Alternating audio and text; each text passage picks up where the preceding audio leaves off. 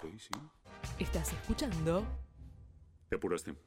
Aquí vamos. Sí. la Ah, ah, ¿Listo? Ok. 5, 6, sí.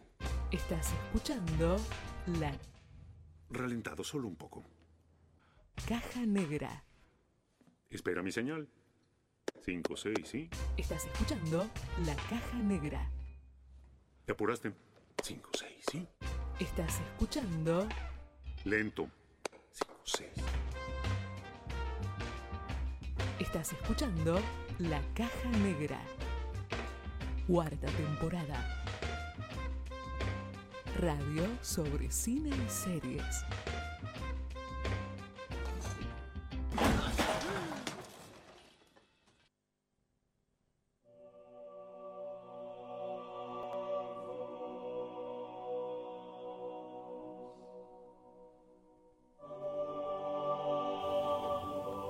Volvemos a la caja negra para hablar un poco de lo que es la película El Prófugo, que la estuvieron anunciando por nuestras redes sociales y que cobró vigencia en nivel local, nacional, porque fue la película que preseleccionaron como candidata por Argentina para participar de los Oscars 2022 en la categoría de Mejor Película Inter- Internacional. Y esta película está dirigida por Natalia Meta, quien hizo Muerte en Buenos Aires en 2014, y está protagonizada por Erika Rivas, Nahuel Pérez Vizcat y Daniel Hendler.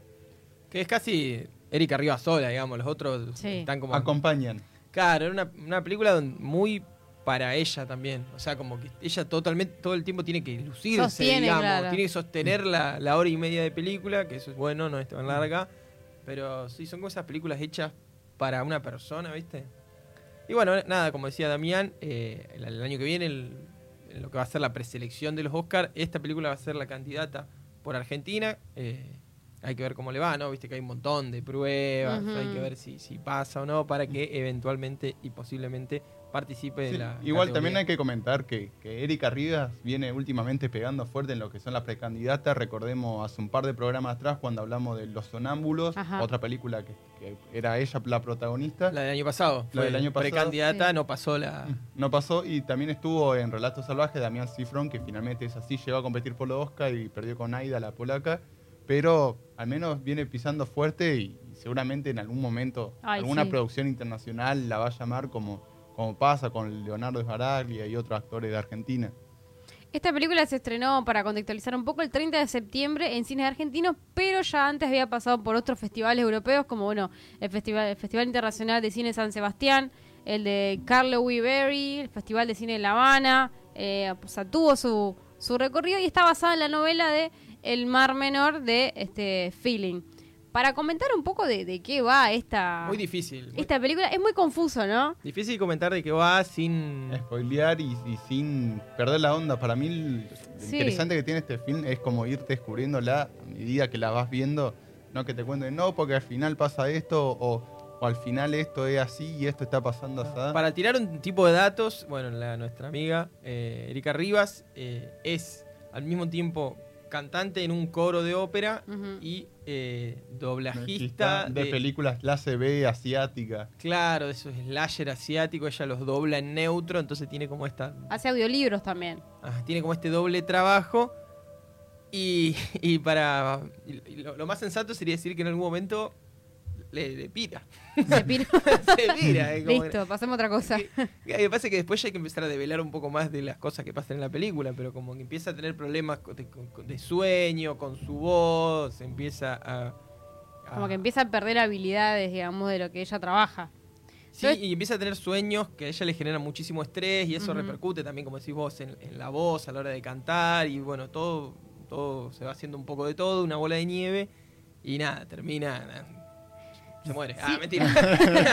Sí, sí hay que decir que tiene como sus vueltas de tuercas en momentos en los que vos no, no entendés por qué o cuando estás empezando a entender quizás te cambian la bocha y es eso lo que capaz te mantiene un poco eh, en vilo, te hace querer saber, bueno, a ver, contame un poco más qué pasa acá, por qué está así, qué es lo que le produce esto. es una de esas películas en las que vos casi nunca estás entendiendo qué es lo que pasa y por momentos vos eh, necesitas una respuesta, Sí, ¿viste? Entonces estás mirando para ver que te den ahí. Como Claro. que vean un estilo de película que puede ser similar, yo la relacionaba mucho con lo que es el cine negro del año 2010, Porque era eso, ese, Es esa complicación con el trabajo que iba teniendo la, la protagonista y cómo iba ella intentando resolver sus problemas personales y cómo afectaba eso a su trabajo y a su entorno que lo iba rodeando. El cine negro es un película. igual. O sea, Sí, sí, sin, sin comparación. Allá. Pero para mí también otro de los, los- los elementos a destacar de lo que es la película es la actuación de Erika Rivas, como vos, Ale, ya lo mencionaste, ella era doblajista y cantante de, de ópera lírica, creo que era, y el trabajo de, de voz que tuvo que usar ahí Erika Rivas, que, que yo por un momento pensaba si anterior a la película había hecho una carrera de locución, porque te lo va mostrando en la, en la película eso, cuando va realizando los doblajes, y cómo le dice, no, haceme una voz más infantil, y la Y adaptaba a la actriz la voz, y la hacía más gruesa si era necesario, y un tono más publicitario si querías.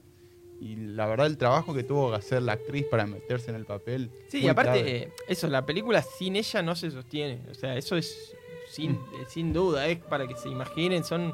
Yo pensaba en el renacido de DiCaprio, digamos, es verlo todo el tiempo a, a- a ella en este caso, haciendo cosas, digamos, con mayor o menor grado de dificultad, que si vos no, no te convence, y probablemente te aburra a los 15 minutos, digamos. Depende mucho de, de- de su trabajo actoral, que como todos ya sabemos, es buenísimo. A mí me pareció que, que en las partes de ópera se nota, digamos, porque es, que yo creo que si hay algo imposible de falsificar es la Y falta. no sabe cantar. Eh, y sobre todo ópera, digamos. Y sobre todo. Todo que- que- poniéndote al coro de San Justo atrás para, para decir, mirá, está a la par de esto. Esas escenas tan hermosas con el coro de San Justo en el Centro Cultural Kirchner, digamos, están muy bien filmadas. eh, pero hacen cantar como cuatro o cinco sopranos y después a ella. Y, y ella, si bien canta muy bien, digamos, para la, la Para el resto de preparación las que puede haber tenido, general. que puede haber tenido, que debe haber sido estos meses que se enteró que iba a tener que hacer esa escena, se nota mucho la diferencia. Para mí quedó muy expuesta al pedo, digamos, con el perdón de las palabras. Te perdonamos. Otra de las cosas Gracias. por ahí que, bueno, como toda película argentina, viste que siempre está el papel del, del, del goma, digamos, el del, obvio. del, del Un clásico de- del ¿O cine no? argentino. Sí, tal cual. Que en este en esta oportunidad está interpretado por Daniel Hendler, que capaz si no lo tiene es el que uso el que hizo en, En graduado. en estaba. graduados, exactamente. También ahí. estaba en una sitcom argentina, Aquí no hay quien viva, que Ajá. era, que era el encargado del edificio que, que se picaba si le decía que era portero, porque el portero era eléctrico. Eh, Bueno, ahí está. ¿Ves? Es lo que estoy diciendo. Bueno. excelente papel de goma. Excelente papel. No sé si lo. Bueno, tuvo que practicar mucho. Bueno, eh, esas cosas, esas cositas te hacen como dudar un toque de la película, de, de la calidad, digamos. Eh, o por lo menos a mí me, me pasó eso. Hasta me resultó un poco molesto por ahí ser el, el tango min con, con la novia. Porque re- recordemos que, bueno, en la película ella se va de vacaciones con el novio, y pasan cosas y cuestiones que se da cuenta que lo haga un gomín y bueno, todas esas cosas. Pero bueno, me parece un poco rari ese papel. Sí. Es como que si lo que te muestra la película, que son creo que dos días que comparten juntos, ella se debería haber dado cuenta antes, que era bastante goma. ¿no? Bueno, Si vos, vos te diste cuenta en 10 minutos, viste Sí. mirando la peli. También otro de los elementos son lo, lo- lo más técnico. A mí lo que me gusta de eso, de, de- de las cabinas donde están grabando la escena, del coro, son todos planos cerrados, colores oscuros que, que te van llamando la atención.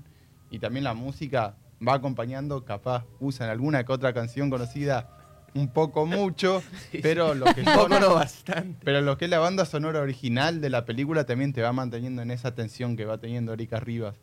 Sí, yo creo que así poniéndola como siempre en, en comparación y en perspectiva con esto que hablabas vos de Erika Rivas en los Oscar y qué sé yo, que bueno, Relato Salvaje, que es una gran película, y Los Sonámbulos, que a mí, si bien pasó sin pena ni gloria por la Argentina, ni ahí, o sea, ni decir de los Oscars, por la Argentina, que a mí me gustó, me pareció que estaba muy buena. Esta me pareció más floja que, que las dos anteriores. Esa es mi opinión. Pero puede so- ser. pero sobre todo porque hay muchas escenas de. O sea, hay, hay tanta incertidumbre que por momentos eh, no, no. No puedes seguirla más, ¿viste? Como que necesitas una puntita, igual vos Ujú. decir, bueno, entonces todo esto. No, no, nunca nada. Un ayudín. Y el final es, bueno, bastante complejo también, eh, abierto, no sé, polémico, no sé cómo decirle.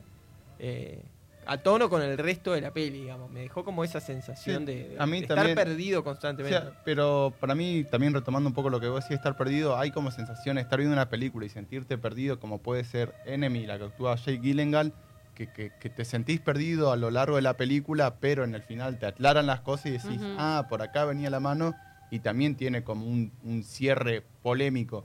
En esta como que necesitaba sí o sí como una segunda mirada a la película como para entender ciertos detalles que se te escapan, porque se, se escapan, algo faltó ahí. No sé si hay gente que estaba mirándonos, o ya la vio en Twitch. Aprovechamos para saludar a Ey Pandástico, que está ahí prendido en Twitch, que dice buenas. Y bueno, si hay gente ahí mirando, si la vio por ahí a El Prófugo. Claro. Sí, hoy, o sea, hoy en día todavía opinan. está disponible en algunos cines de la Argentina, no en todos, por ahí en algunos más culturales, más que en otros, ¿viste? No sé ahora cómo están las grillas. En plataformas amigas. En la plataforma amiga está Sí. todo, como en todo lado, todo lo que busques está en Google. Eh, y estaría bueno eso, que, que la vean y que nos comenten ahí qué les pareció, si les gustó, si no les gustó, si, si, si se apuraron. Yo pensaba esto de, bueno, ¿por qué ya mandar la precandidata al Oscar Puede habiendo ser, un par de meses todavía por delante? qué sé yo, tiene un par de, de- de cositas ahí para charlar, así que como siempre nos comentan ahí en, en Instagram, en Facebook, la caja negra 88.1 y eh, estamos en vivo ahora también en Twitch, en la caja negra cine.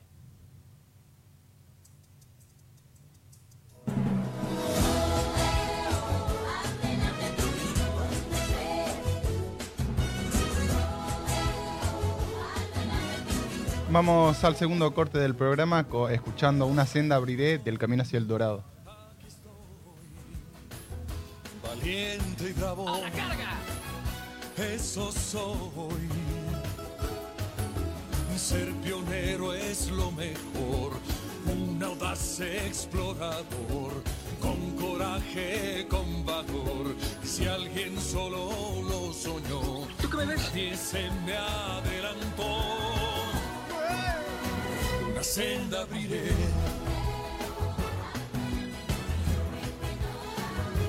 La leyenda se cumplió y de gloria me cubriré. Es real, no es ficción. Yo la transformé. Descubrí el secreto del misterio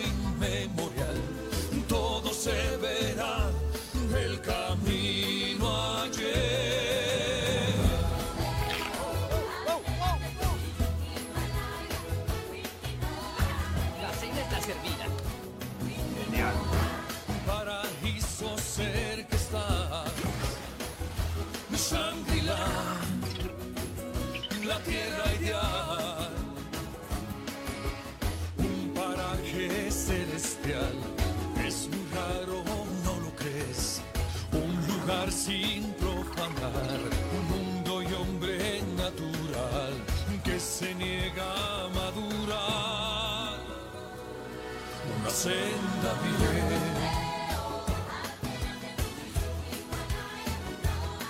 La senda ye es